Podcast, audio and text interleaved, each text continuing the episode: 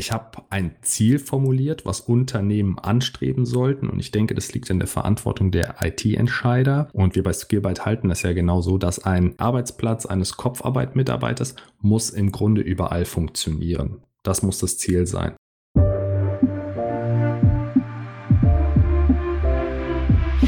Herzlich willkommen zum Skillbyte Podcast Nummer 26. So verändert Corona die IT-Welt. Abonniert unseren Kanal für mehr spannende Themen aus dem Technologieumfeld. Wenn euch im Verlauf des Podcasts eine Hörerfrage beschäftigt, schickt uns gerne eine E-Mail an podcast.skillbyte.de und wenn euch die Episode gefällt, freuen wir uns über eine Bewertung und ein Abo sowie einen Daumen hoch. Ich bin heute hier wieder mit Masia. Hi Masia. Hallo Maurice, grüß dich. Grüß dich, wunderbar. Und wir sprechen zusammen über die veränderte Welt beziehungsweise die veränderte IT-Welt, die seit der Corona-Pandemie Anfang 2020 oder die Entwicklungen, die seither stattgefunden haben.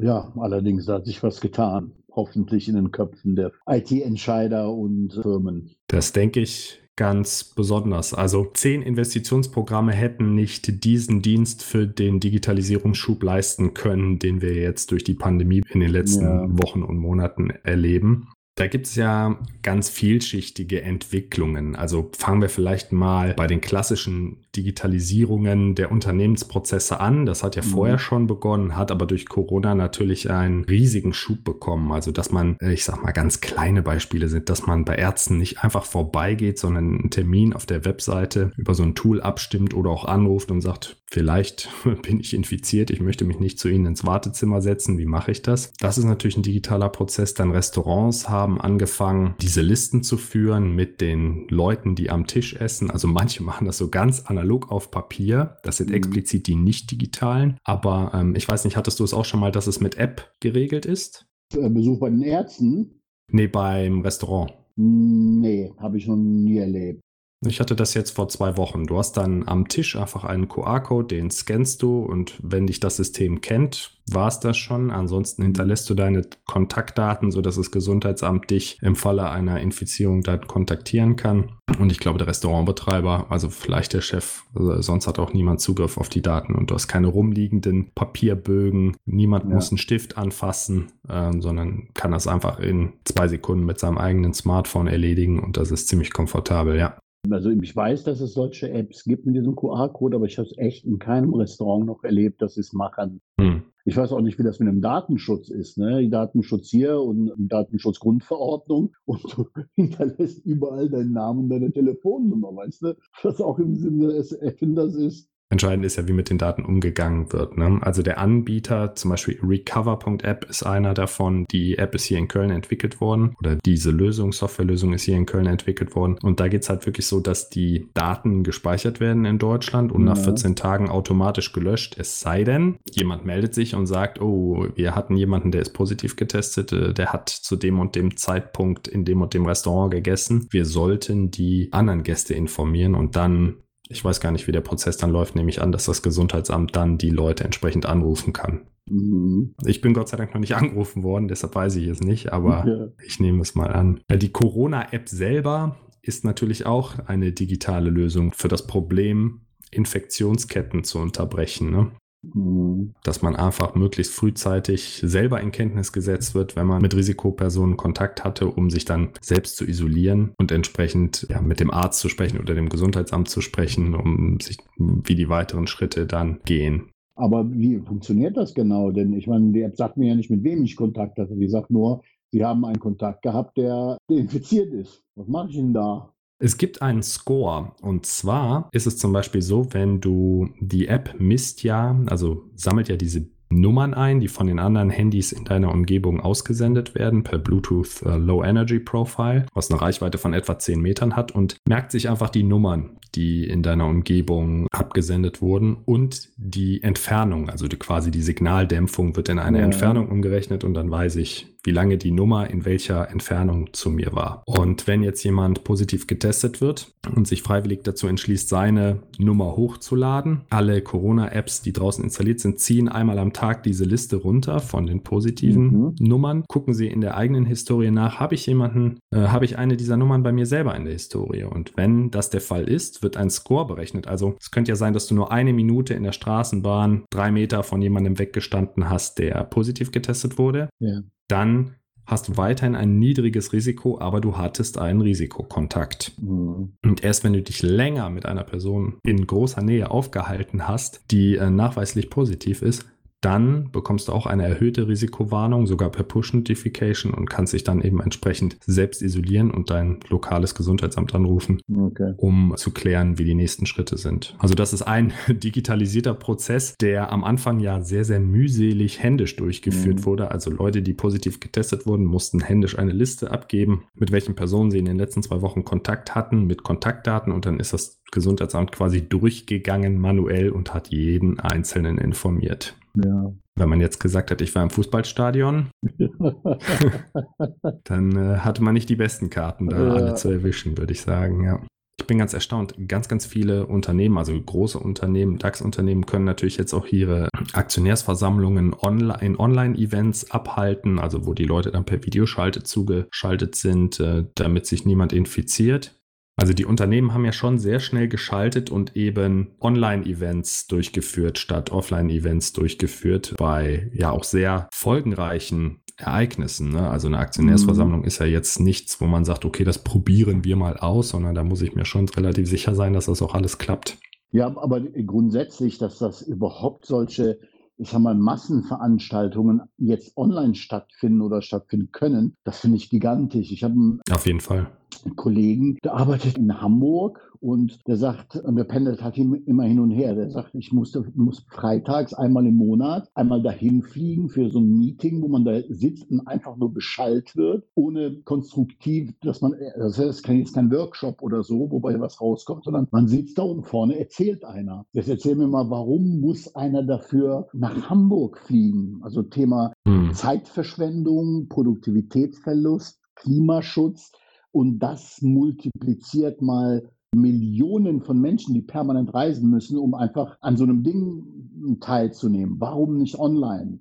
Weißt du? Mhm. Und so, so blöd Corona ist mit seinen Folgen, aber für die Digitalisierung hat es in, in dieser Richtung echten Dienst erwiesen. Genau, also ich glaube auch Thema Geschäftsreisen, das wird hinterher deutlich anders gehandhabt, als das äh, vor der Corona-Krise ja. durchgeführt wurde. Genau diese Reisen, die du jetzt beschreibst, man lernt heute, es geht mit einer Videoschalte, man lernt, wie viel mehr Lebensqualität mhm. man dadurch hat, also die Reiserei wird weniger und die Umweltbilanz ist natürlich auch besser. Ja gerade für solche Informationsveranstaltungen ist das eigentlich auch okay. Also ich sage nach wie vor bei so einer Messe oder wenn es wirklich auf intensiven Kundenkontakt, Verhandlungen oder so geht, ist, glaube ich, eine Videokonferenz kein optimales Medium. Das geht immer noch besser in Person. Ja. Allerdings, wenn man gezwungen ist, ist es auch okay und ähm, durchaus auch eine Alternative, die man in Betracht ziehen kann. Was mir aufgefallen ist, also es gibt ja schon Prozesse, die waren früher sehr analog, sind jetzt digital und das beschleunigt sich immens. Also zum Beispiel, als es losging mit diesen Autosharing-Anbietern Car2Go, mhm. musste ich regelmäßig in so eine, ich glaube, es war eine Europcar-Filiale und meinen Führerschein vorzeigen, dass ich den noch habe, dass mein Account gültig blieb. Yeah. Und heute kannst du ein Foto machen und dann validieren die das direkt online. Ja, also Hammer. Innerhalb von fünf Minuten. Oder als ich meine ersten, mein erstes Konto bei einer Direktbank geöffnet habe, ich glaube, da war ich noch Student, da musste ich mit dem Post-Ident-Verfahren zur Post laufen, mhm. mich da ausweisen, anstellen. Heute geht das alles per Videochat. Wahnsinn, ne? Also Video-Ident. Samstagabend, 10 Uhr, kannst du ein Konto eröffnen. Mhm. Und auch für die Post ist diese Entkopplung sehr gut, weil sie nicht auf das Filialnetz angewiesen ist, um dieses Post-Ident-Verfahren durchzuführen. Ja, vor allem auch von der, von der Geschwindigkeit. Mhm. Ne? Also ich, ich hatte mal bei der, bei der Deutschen Post so ein E-Post-Konto beantragt. Das war die Hölle. Das ja. hat zwei Wochen gedauert und noch eine PIN und nochmal Post-Ident und nochmal. Es ging dreimal hin und her bis die mir ein Konto aufgemacht haben. Zwei Wochen lang hat das äh, ganze Prozedere gedauert. Das ist heute, wenn du ein Aktiendepot eröffnest, ist das teilweise immer noch so, dass man drei, vier Pins zugeschickt bekommt, aber man muss zu keiner Bank oder Postfiliale mehr, um dieses Depot ja. zu eröffnen. Ne? Also das, dieser erste Schritt entfällt auf jeden Fall. Also du bist ja auch viel beschäftigt. Ich sehe das immer, wenn ich auch einkaufe, online oder so zu nachtschlafender Zeit, dann kann ich das besser so abbilden, als wenn ich jetzt wirklich mich an die Ladenöffnungszeit halten müsste. Also für Unternehmen, glaube ich, kann es nicht schnell genug gehen, ihre Fachanwendungen auf IT-Lösungen umzustellen. Also jedes Unternehmen, wo jetzt noch wirklich physikalische Akten gewälzt werden müssen, ne, die ja. kann man digital schlecht weiterreichen. Das muss an den, dann muss das an den, dann muss das an den, dann muss das an den. Ne, diese Regelkreise, die sollte man schnellstmöglich digitalisieren. Und ich bin auch dafür, dass man das mit Web-Technologien umsetzt, gerade in öffentlichen Bereichen oder staatlichen Bereichen, weil dadurch schafft man eine ganze Reihe von Vorteilen. Man ist nicht mehr abhängig von bestimmten Betriebssystemherstellern. Man kann es auf dem PC durchführen, auf dem Tablet, auf dem Smartphone und welches Gerät auch immer da kommen möge. Man kann ziemlich sicher sagen, dass es einen Browser haben wird. Ja, man ist halt auch dann als Unternehmen so ein Stück weit pandemie-proof, wenn alle von zu Hause arbeiten können. Mhm. Viele Unternehmen haben damit schon begonnen. Das wird natürlich jetzt beschleunigt. Also Prozesse wie zur Reisekostenabrechnung, die ja zurzeit sowieso sehr wenig durchgeführt werden, wahrscheinlich. Diese Prozesse ebenfalls digital abzubilden und Rechnungsstellung und so weiter, damit man da auch wenig echte Hände dran hat an einem Prozess. Ja. Ich habe gesehen, es gibt für viele Bereiche gibt es so Open Source Lösungen zur Rechnungsstellung mhm. und so weiter. Da muss halt jedes Unternehmen sehen, ob da eine Lösung bereits schon existiert für die eigenen Anforderungen oder ob man da vielleicht ja noch was eigenes entwickeln muss. Ja. Termine bei der Stadt bekommst du digital, zumindest in Großstädten. Ich habe ein Ziel formuliert, was Unternehmen anstreben sollten. Und ich denke, das liegt in der Verantwortung der IT-Entscheider. Und wir bei Skillbyte halten das ja genau so, dass ein Arbeitsplatz eines Kopfarbeit-Mitarbeiters mhm. muss im Grunde überall funktionieren. Das muss das Ziel sein. Egal, ob derjenige ja. im Büro sitzt oder zu Hause oder sonst wo. Wenn er einen Laptop hat, ein Diensthandy, ein gutes Headset, dann äh, muss dieser Mensch eigentlich arbeiten können. Dann habe ich das geschafft und Diensthandy und Laptop gehört bei Kopfarbeitern zur Grundausstattung sowie ein Dienstwagen bei Außendienstmitarbeitern. Ja. Und zusätzlich muss man, das hast du eben schon anklingen lassen, nach dieser Corona-Pandemie niemandem mal erklären, warum man, also vor allem keinem Politiker mehr, warum man eine schnelle Internetverbindung benötigt. Ja, ich meine, gut, das ist auch ein bisschen Infrastruktursache, ne? ob, ob man das überhaupt kriegt. In, also selbst in, in größeren Städten ist es äh, noch nicht selbstverständlich, dass eine schnelle Internetleitung kriege. Ne? Selbst unsere Firma ist ja in Frechen. Wir haben Glück, weil da bis 150 Mbit gehen, ist auch schon Ende der Fahnenstange. Also mehr wäre mir persönlich lieber. Wir haben jetzt letztens unsere Upload-Geschwindigkeit auf 40 Mbit, das Maximale ist, steigern können. Aber es gibt ein paar Büros weiter, wo von der Telekom, ich sag mal, keine Patchdosen mehr frei sind. Also es ist alles so klein bemessen irgendwie. Infrastruktur ist einfach nicht da. Ne? Ja, und man muss ja sagen, es ist ein Neubaugebiet. Also man hätte ja direkt ja, den Glasfaseranschluss ja. in den Keller legen können. Jetzt wird das in drei Jahren aufgerissen und nochmal reingelegt wahrscheinlich. Mhm. Nee, da haben wir auf jeden Fall Glück. Aber ja, jedes, also Bürogebäude sowieso, aber ich denke auch, jedes Wohngebäude braucht einen, ja, Internetanschluss, schnellen Internetanschluss wie einen Wasser- und einen Stromanschluss. Richtig. Direkt mit dazulegen. Ob jetzt jeder Haushalt heute schon Glasfaser haben muss, weiß ich nicht. Ich sag mal, wenn ein Verteilerkasten auf der Straße ist, den man per Glasfaser erschlossen hat und dann die Leute die letzten 100 Meter per DSL-Modem zurücklegen, okay, ne, weil die letzten Meter, also jedes Haus einzeln anzuschließen, das ist ja das Teure. Aber im Grunde, wenn ich eine Straße neu baue, müsste ich jedem zumindest ein Leerrohr an jedes Haus legen und was auch immer die Technologie bringt. Und es scheint ja nach Glasfaser auszusehen, da eine Grundversorgung schaffen. Ja, wird in Großstädten, also in Köln wird es auch so gemacht, dass viele Häuser haben bis im Keller Glasfaser und dann wird es dann im Haus nochmal über die letzten 30 Meter Klingeldraht äh, per VDSL verteilt oder per Fernsehkabel. Mhm. Und äh, wenn man zu Hause schnelles Internet hat oder im Büro schnelles Internet hat, dann lassen sich auch so manche Funklücken mittels Wi-Fi-Calling dann umschiffen. Ja, aber klar, das ist, ich, ich sag mal, wir sind da ziemlich verwöhnt. Als IT-Firma ist uns das natürlich klar, dass wir nirgendwo hingehen können, wo kein äh, schneller Internetanschluss ist. Es gehört ja zu unserer Grundarbeit. Ja. Aber klar, Unternehmen, die ihren Sitz 50 Jahre irgendwo bereits festgelegt haben und vielleicht große Industriemaschinen dort stehen haben, die sind darauf mhm. angewiesen, angeschlossen zu werden. Wie siehst du denn das Thema Remote-Arbeit?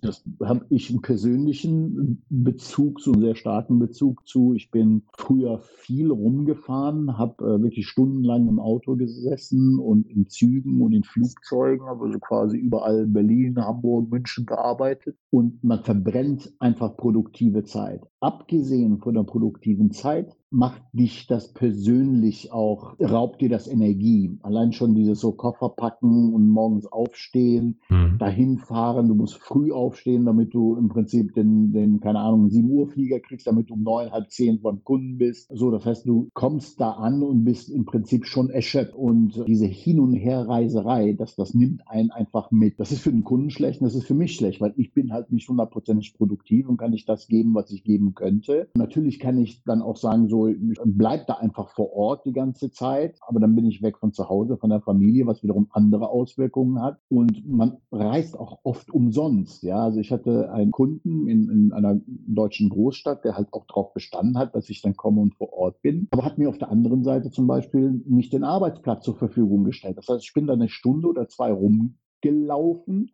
um mir einen Arbeitsplatz zu suchen, der jetzt gerade nicht belegt, reserviert, kaputt oder sonst was ist. Okay. Und am Ende habe ich mich dann an so einen, ja, an so einen, so einen Tisch gesetzt, der eigentlich ein Konferenztisch ist und habe mir da meine Kabel zurechtgesucht und, und geguckt, wo ich eine Steckdose finde.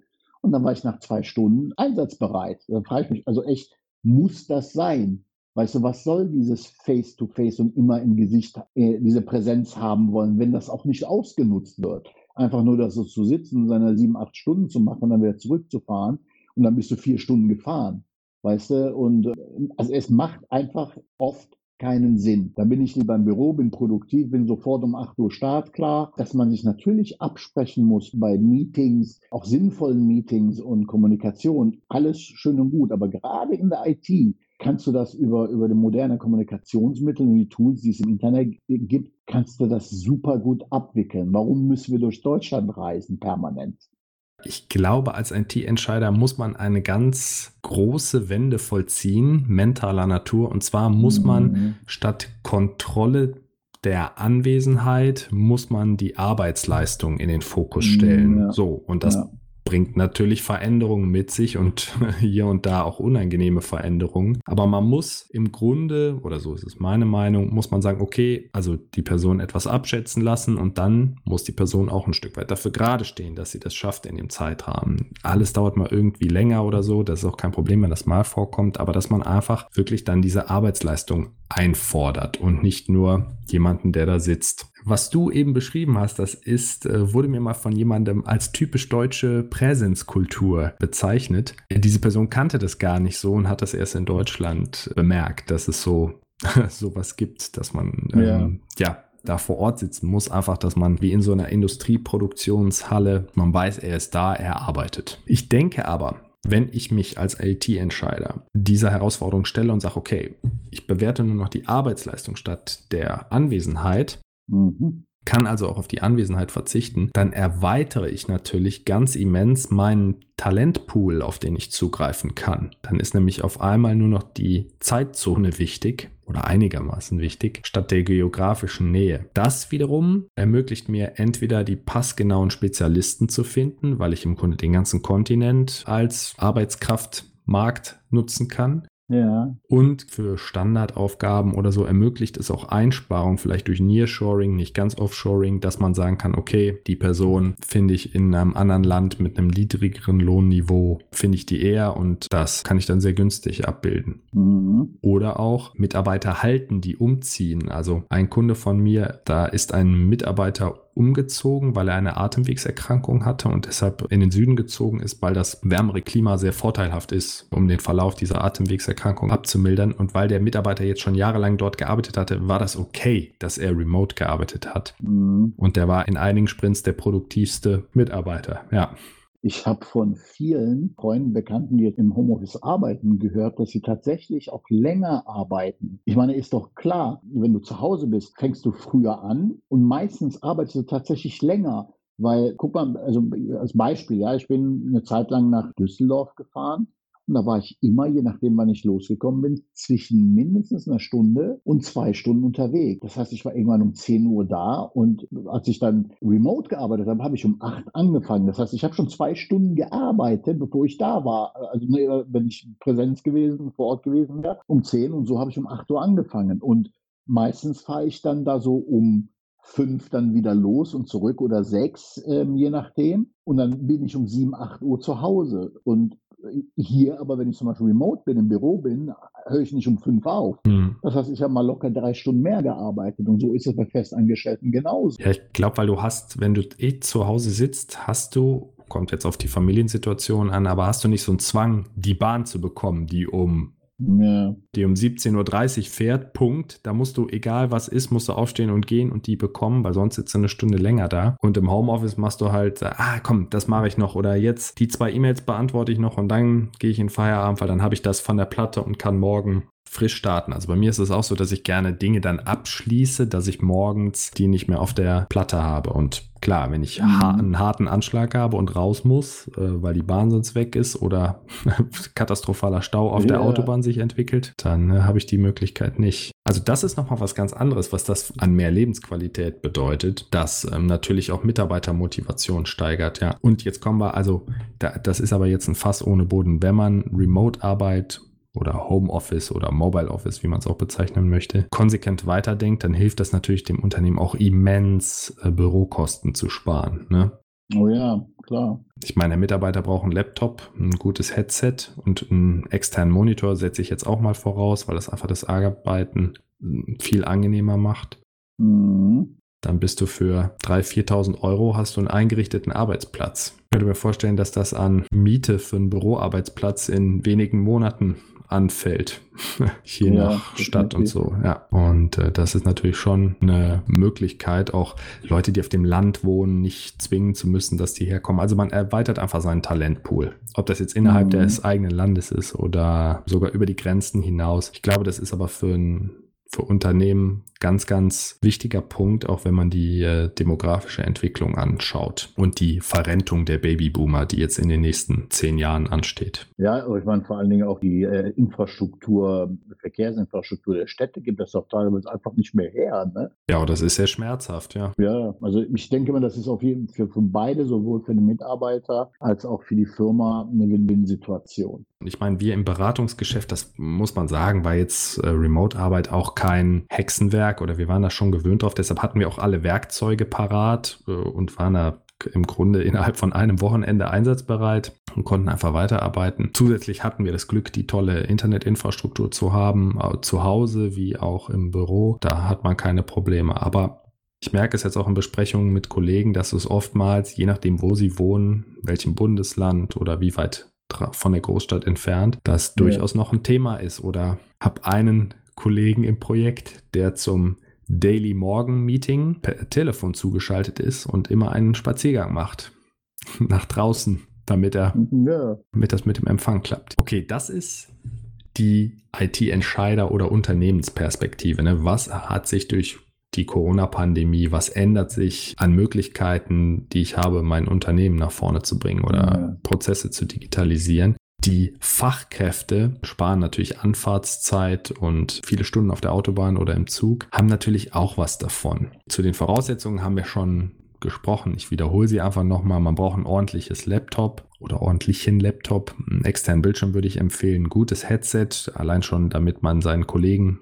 verständlich, A, verständlich sie hört und B, äh, verständlich auch spricht. Ich würde auch einen guten Stuhl und einen guten Schreibtisch empfehlen. Und jetzt kommen wir wieder zur Firmen-IT, ein stabiles VPN, also dass die die Firmen-IT nicht spart bei der VPN-Verbindung, weil das ist, wenn das zusammenbricht, kann niemand mehr arbeiten und dann muss man sich produktivitätsmäßig vorstellen, wie wenn man den Feueralarm ausruft, dann kann nämlich niemand mehr irgendwas machen. Ne? Ja. Also es ist wichtig, dass das VPN gut eingerichtet ist. Die Zusammenarbeit, die virtuelle Zusammenarbeit der IT-Fachkräfte erfordert natürlich neue Werkzeuge. Ich habe so ein paar Favorites und auch so ein paar überhaupt keine Favorites. Ich denke im Grunde, man braucht ein Chat-Tool. Also wir benutzen intern Slack, viele Unternehmen benutzen Teams. Da gibt es aber oder ähm, Rocket Chat habe ich auch schon gesehen. Da gibt es aber keinen. Mhm. Die Anbieter sehen das natürlich anders. Ich sage jetzt mal, generell gibt es nicht so große Unterschiede, als dass man da sagt, das eine ist besser als das andere, sondern die Vorteile liegen im Detail. Aber man braucht so eine Art Chat, würde ich schon sagen. Einfach um Dateien zu tauschen, kurz zu sagen, hast du Zeit darüber zu sprechen und so weiter. Videocalls ja. ist ein ganz zentrales Thema. Dadurch, dass keine Raumbuchungen mehr notwendig sind, sind natürlich alle immer sofort verfügbar und äh, die Meetings, das ist mir jetzt aufgefallen, die starten dann auch um Punkt 10 Uhr oder um Punkt, wenn der Termin angesetzt ist, weil jeder ja schon am Platz sitzt. Das können beliebig groß sein, weil man eben keinen Raum mehr braucht.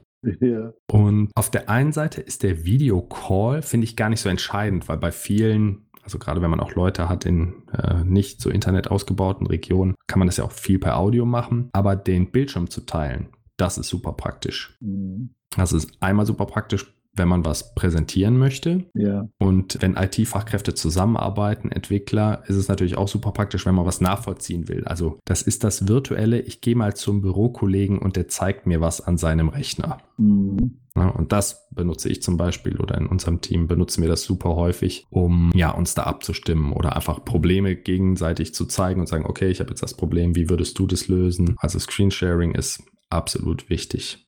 Dann benutze ich mehr grafische Tools, habe ich festgestellt. Ich weiß nicht, wie es bei dir ist. Was meinst du mit grafischen Tools? Grafische Tools sind, meine ich, Tools, um Dinge zu visualisieren. Also ganz klassisch wäre das so Microsoft Visio. Ja. Ich benutze Draw.io, das ist so eine Webanwendung. Da kannst du halt zusammen Skizzen, Grafiken, Diagramme visualisieren. Mhm. Und wenn du darüber sprichst, so per Telefon oder per Voice-Chat, dann ist das einfach besser, wenn du so eine gemeinsame Grundlage hast, dass du sagen kannst, hier, wie du ein Architekturdiagramm in Schritt 4 erkennen kannst. Ah, okay. Sind die Datenflüsse so und so? Im normalen Gespräch kannst du das ja zeigen, ja. an der Tafel was zeigen. Aber digital musst du das ja irgendwie abstrahieren. Mhm. Und da mache ich sozusagen den Doppelschlag. Ich mache eine Skizze und zeige, wie die Datenflüsse sind oder wie die Architektur ist, spreche darüber. Ja durch die Rückmeldung verbessere ich das und habe dann hinterher gleichzeitig direkt eine Dokumentation, die ich dann im Code ablegen kann oder als Grafik ablegen kann, eine Gesprächsgrundlage. Offline kennt man das, wenn man an der Tafel irgendwas gezeichnet hat, macht man hinterher ein Foto, bevor man es wegwischt. Ne? Ja. Und äh, hier würde man dann eben mit dem Diagrammtool die Datei noch wegspeichern. Ja, dann nutze ich also persönlich, wenn ich jetzt für mich so Architekturgeschichten mache, nutze ich Lucidchart. Mhm. Aber wenn ich zum Beispiel mit Kunden Dinge tue und so weiter, also jetzt im Prinzip, ähm, wenn man remote arbeitet, ja, ich weiß jetzt, was du meinst, dass man mehr visualisiert, nutze ich so als gemeinsames Whiteboard Miro. Das ist ja so ein Shared Whiteboard-Ding, wo du, wo du mehrere Personen da zusammen malen kannst. Kannst du gut malen mit der Maus? Was, also, was heißt malen? Ich ziehe ja nur Rechtecke und benutze Formen. Also ich male nicht wirklich, sondern ich nutze halt diese Flowchart-Diagramm-Komponenten. Äh, ein Teammitglied aus dem aktuellen Projekt hat sogar ein Wacom-Tablet und zeichnet dann. Äh, ja, und das, äh, den Unterschied sieht man. Das ist ein Unterschied wie Tag und Nacht. Also eben meine Zeichenfähigkeiten sind schon nicht so toll. Ja, und wenn ich das mit der Maus noch versuche zu illustrieren, oh mein Gott, ja, dann wird es finster. Aber mit so einem ja, Wacom-Tablet oder Zeichentablet ist man dann natürlich nochmal anders aufgestellt. Ich glaube, es gibt auch äh, so Windows-Tablets da kannst du quasi die Tastatur so nach hinten umklappen und der Bildschirm ist ein Touchscreen plus du kannst halt mit dem Stift ja. drauf zeichnen. Das wäre dann auch eine sinnvolle Sache, dass man eben mit diesem Gerät. Tatsächlich nutze ich mein, also wenn, ist gerade so für, wenn ich Erklärvideos mache oder mhm. Webinare, dann nutze ich mein iPad Pro mit dem Stift und da gibt es halt eine App für, wo du quasi on-screen dann zeichnen kannst. Das überträgt dann das, was ich auf dem iPad male, auf mein, mein Mac. Und das kann ich dann halt im Webinar nutzen oder halt auch, gibt es zum Beispiel Whiteboard-Funktionalitäten in bestimmten Tools wie Zoom und so weiter, was ich dann auch spiegeln kann und in meinem iPad malen kann, das wir dann übertragen. Aber das ist ja genau dieses grafische. Ja, ja. genau. Das wäre eigentlich noch, auch noch so eine, das gehört heute bei weitem nicht zum Standard, aber vielleicht setze ich da auch ein günstiges Tablet durch. Also diese Wacom-Tablets, die sind eher für Profis gedacht, die wirklich gestalterisch am Rechner arbeiten, also an Kreative. Ja, das wäre eine Sache, dass man entweder mit einem Pen auf dem Touchscreen malen kann ja. oder eben ein günstiges äh, Hardware-Gerät bekommt, was wie ein Tablet funktioniert, auf dem man zeichnen kann. Ja. Ja. Das wird es bestimmt noch steigern. Dann habe ich gemerkt, dass ich mehr dokumentiere, also in Tickets oder in Confluence, also einfach damit es durchsuchbar ist, damit ich Links generieren kann, die ich dann rumschicken kann, um einfach zu sagen, okay, wie findest du das? Habe ich was vergessen? Ja. Request for Comments. Ja, das ist auf jeden Fall ein Punkt, der ich denke auch positiver ist, weil wenn, ne, du weißt es ja auch, wenn man Dokumentation geschrieben hat, ist sie durchsuchbar und äh, wird dann auch, kann sehr lange noch genutzt werden, ja.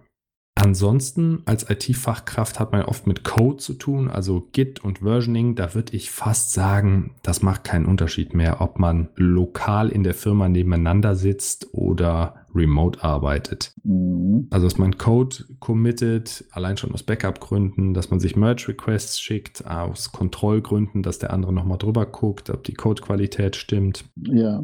Das ja, macht man im Grunde genauso wie vorher. Ich habe es eben schon angesprochen, das Screensharing hilft da vielleicht, Unklarheiten zu besprechen. Da nimmt man das so als zusätzliches Werkzeug dazu und sagt, hier habe ich, hab ich eine Frage oder so, kannst du mir das mal erklären. Das macht man dann mit dem Screensharing. Mhm. Es ist ganz interessant. Also momentan arbeite ich auch in einem Projektteam. Da sind zwei Mitarbeiter, die haben die Firma, ich glaube, vor drei Monaten und zwei Monaten sind sie eingestellt worden. Ja. Und wir arbeiten zusammen seit einiger Zeit. Das Aha. klappt doch super. Aber ich habe sie noch nie persönlich gesehen. Interessant. Der eine säße normalerweise neben mir. War aber bisher nur einmal im Unternehmen am ersten Tag an der Warenausgabe, IT-Warenausgabe, um sein Notebook abzuholen und seine Kopfhörer und so, also sein Homeoffice-Kit. Ja. Und ja, das ist, ich will jetzt nicht sagen, eine tolle Sache, dass ich ihn noch nie gesehen habe, aber dass es einfach möglich ist, dennoch produktiv zusammenzuarbeiten. Das halte ich für eine tolle Sache. Jetzt stell dir mal vor, diese Pandemie wäre vor 10 oder 15 Jahren ausgebrochen. Ne? DSL ja. gab es so gerade, aber 5% der Menschen in Deutschland hatten einen DSL-Anschluss und der kostete dreimal so viel.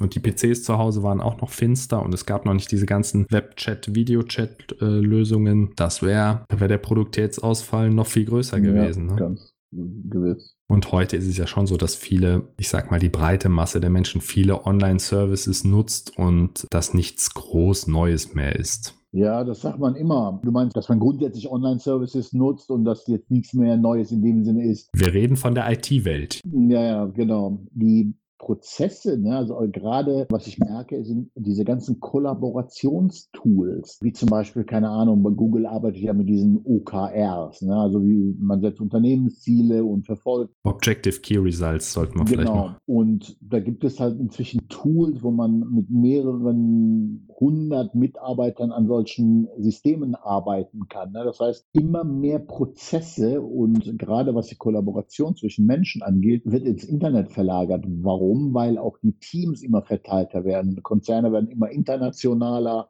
und es geht einfach schneller. Du kannst jederzeit Dinge regeln, sofort. Es gibt Jobbörsen oder Projektbörsen, wo nur Remote-Projekte eingestellt werden. Mhm. Also es zeigt schon, dass sich die Arbeitswelt flexibilisiert, Unternehmen darauf eingestellt werden yeah. oder sich darauf einstellen müssen und auch ja, neue Lebensentwürfe möglich werden. Ne? Ich könnte im Ausland sitzen, ich könnte äh, in einer spärlich besiedelten Region, die aber eine gute Internetanbindung hat, die gibt es tatsächlich, die Vulkaneifel, also gibt es einige Dörfer, die da erstaunlich gut bei wegkommen zum mhm. Beispiel, mhm. denen völlig klar ist, wenn wir hier eine Chance haben wollen, dann müssen wir schnelles Internet bieten, weil wie sollen die Leute sonst arbeiten? Ja. Weil sie wollen nicht jeden Tag anderthalb Stunden ins Büro fahren und mhm. wieder zurück. Ja, oder die wenigsten wollen das, weil das auch ökologischer Schwachsinn ist. Und man binnen kurzer Zeit, in vier, fünf Jahren, fährt man ein Auto durch. Ne? Und du brauchst ein neues und dann wieder und dann wieder. Das geht auch effizienter. Natürlich, jetzt haben wir viele positive Aspekte beleuchtet. Was wären denn zum Beispiel negative Aspekte? Naja, dass man dann auch alleine da sitzt und keinen menschlichen Kontakt hat zu den Kollegen, ne? was ja auch für ein Team oder für ein Unternehmen halt auch wichtig sein kann. Mhm. Neben der Produktivitätssteigerung, ich sage mal, auf der einen Seite den positiven Effekten auf die Psyche, dass du nicht mehr gestresst durch, durch den Stau und so guckst, hat es natürlich auch einen negativen Impact, dass du halt diesen, diesen Kollegenanschluss an sich irgendwie verlierst, wenn es nicht persönlich ist. Es wird auch total austauschbar, ne? Ja, ja, genau. Aber ich sage auch ganz klar, dass das für mich die, die positiven Aspekte definitiv überwiegen. Denke ich auch, wie so oft im Leben. Ne? Eine Art von Extremismus ist meistens nicht gesund. Also man wird hinterher nicht sagen, okay, wir bleiben alle im Homeoffice. Man wird auch nicht sagen, juhu, alle wieder fünf Tage die Woche ins Büro sondern ich erwarte schon eine Flexibilisierung. Ne? Es gibt einfach zum Beispiel bei Entwicklungsteams der Tag mit dem Sprint Review oder der Sprintplanung, das ist ein Tag, das ist eigentlich ein Präsenztag, das kann ja, man so sagen. Ja.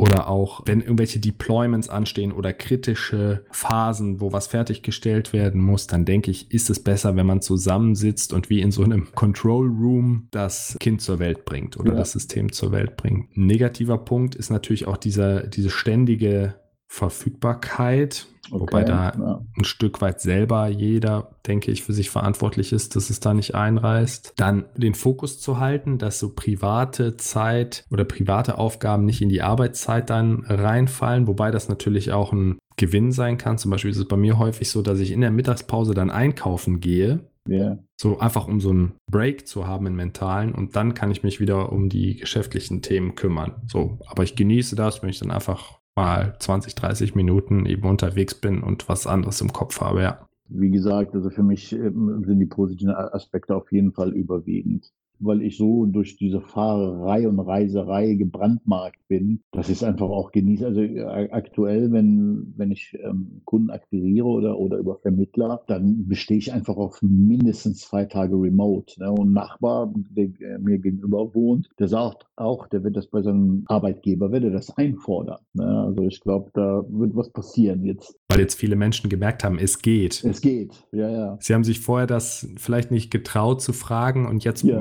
Musste es passieren und jetzt sitzen sie seit drei Monaten im Homeoffice. Die Kinder dürfen auch wieder zur Schule gehen. Ich glaube, das ist ein ganz, auch ein ganz wichtiger Punkt. Ja. Für viele äh, Mitarbeiter, die äh, kleine Kinder haben oder Arbeitnehmer, die kleine Kinder haben. Und äh, jetzt hat man sich auch zu Hause so sein Studio eingerichtet, seinen Arbeitsplatz mhm. eingerichtet. Ne? Und diese Kinderkrankheiten am Anfang sind auch behoben worden. Also, dass Hoppla, die Hopp riesige Mengen an Arbeitnehmern eben ins Homeoffice gegangen sind und die Firmen gar nicht darauf eingerichtet waren und erstmal Kapazitäten aufbauen mussten. Mhm, ja. Damit sie genug Laptops haben, das VPN stabil ist, äh, die Internetverbindung der Firma, wo ja die Daten noch liegen liegen, äh, stabil genug ist und äh, groß genug ist. Definitiv. War ja schon eine Herausforderung. Also die Unternehmen, mit denen wir zusammenarbeiten, die haben natürlich eine große IT-Abteilung. Das heißt, die sind da schon eher vorne mit dabei, aber so Mittelständler, da kann ich mir schon vorstellen, dass das eine große Herausforderung war. Marcia, dann bedanke ich mich bei dir. Sehr gerne. Wenn unsere Zuhörer Fragen haben oder Feedback, dann können Sie uns gerne eine E-Mail senden an podcast.skillbyte.de. Wenn euch die Folge gefallen hat, lasst gerne eine Bewertung oder einen Daumen hoch da und abonniert unseren Podcast. Und für weitere spannende Technologiethemen schaut auf skillbyte.de slash blog vorbei. Marcia, ich wünsche dir noch einen schönen Abend. Danke dir auch, Maurice.